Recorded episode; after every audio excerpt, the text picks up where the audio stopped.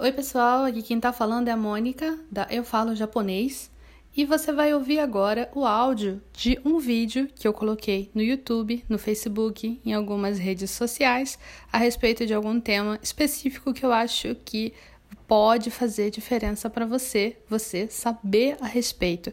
Eu espero que você goste. Vamos lá!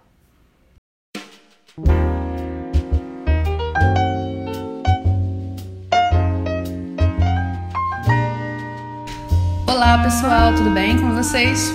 Hoje eu trago uma questão da Sakakibara-san aqui, não sei se é da Sakakibara, pelo menos a foto parece a Sakakibara-san, é que quer saber uma coisa muito que eu acho que talvez pegue as pessoas que estão começando a estudar a língua japonesa é como conseguir memorizar os caracteres japoneses.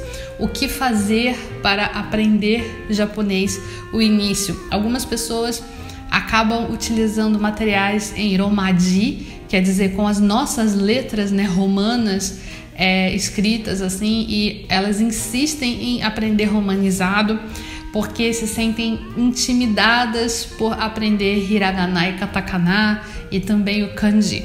É, inclusive em vários materiais que eu faço, por exemplo, às vezes eu posto um vídeo, um vídeo não, uma foto no Instagram, ou às vezes um vídeo mesmo no TikTok ou no próprio Instagram e eu coloco uh, mostrando alguma coisa, eu coloco o nome da coisa, por exemplo, é, eu tenho um livro aqui, aí eu coloco tipo home, aí eu escrevo home em uh, kanji e escrevo home em hiragana, porque eu penso assim, bom, as pessoas não vão saber ler o kanji, então vou colocar em hiragana. Aí as pessoas pedem, ah, coloca, coloca romaji coloca a letra romanizada. Aí eu fico, gente, não, não é para vocês ficarem querendo a letra romanizada. Vocês têm que aprender hiragana e katakana. Eu acabo achando às vezes que faz sentido colocar a letra romanizada porque você vai prestar mais atenção no kanji.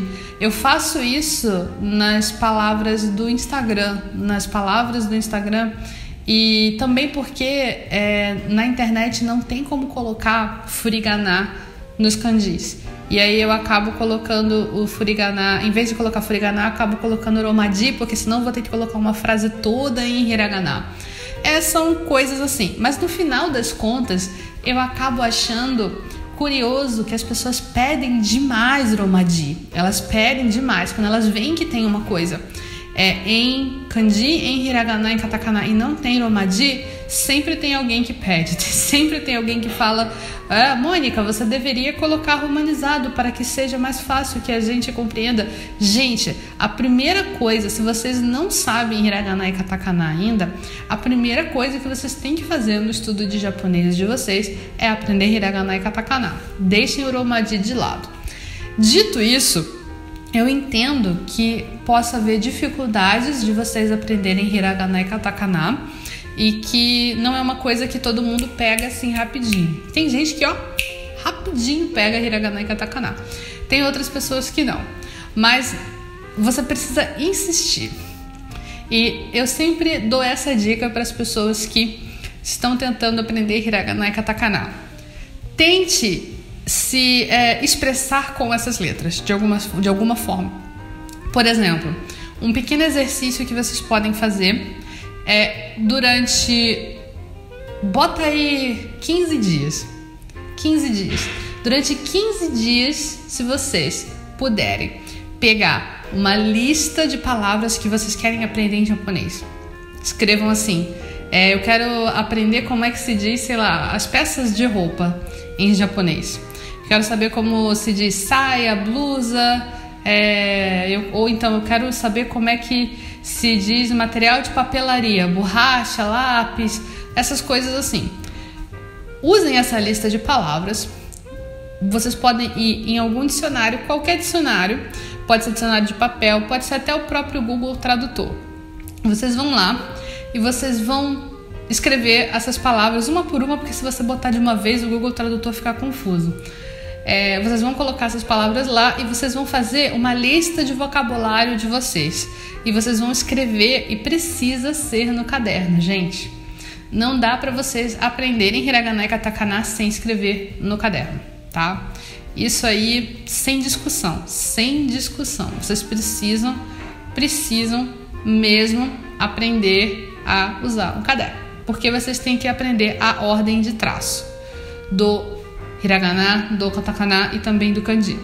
Mas vocês vão fazer esse exercício, tentem escrever duas palavras por dia nessa sua listinha de vocabulário durante 15 dias.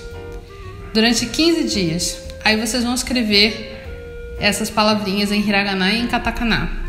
Eu tenho certeza que nesses 15 dias vocês, se já não decorarem, se você for uma pessoa que consegue pegar as coisas rápido, você talvez já consiga decorar. Aí, fazendo esse exercício em 15 dias.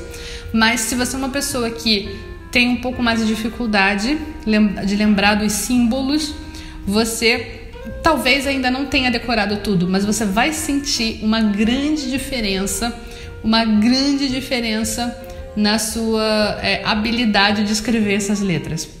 É, eu já falei essa, essa, esse exercício, eu ia falar essa técnica, mas não é rebuscado o suficiente para ser chamado de técnica. Esse exercício eu já citei algumas vezes. É, e sempre que eu cito esse exercício, eu cito é, que eu sempre tive muita facilidade para pegar símbolos assim. Eu entendo quem não tenha, mas eu acredito que todos nós temos a capacidade de aprender esses símbolos que são diferentes. É só a gente utilizar de alguma forma na nossa vida.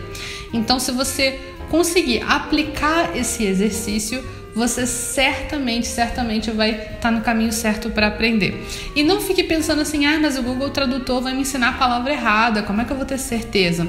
O seu objetivo não é aprender a palavra certa. Aí, o seu objetivo é aprender a escrever hiragana e katakana.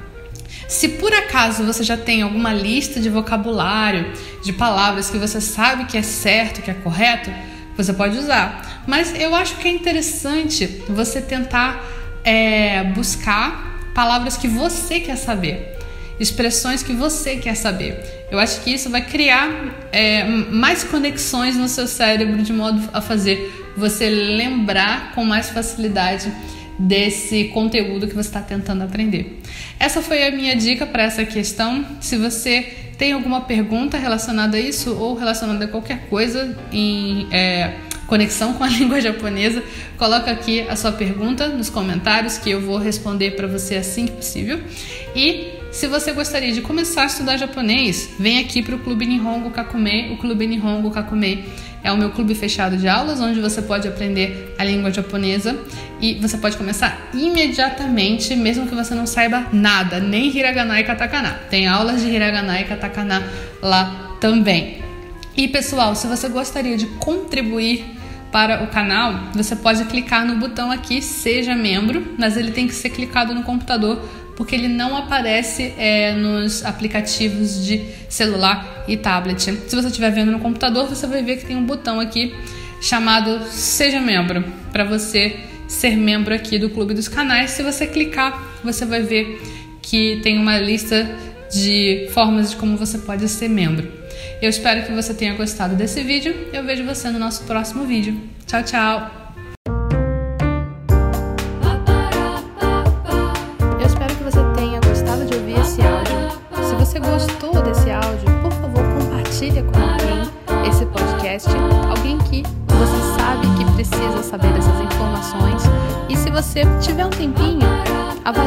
podcast e faz um comentário. Eu vou adorar saber o que você achou.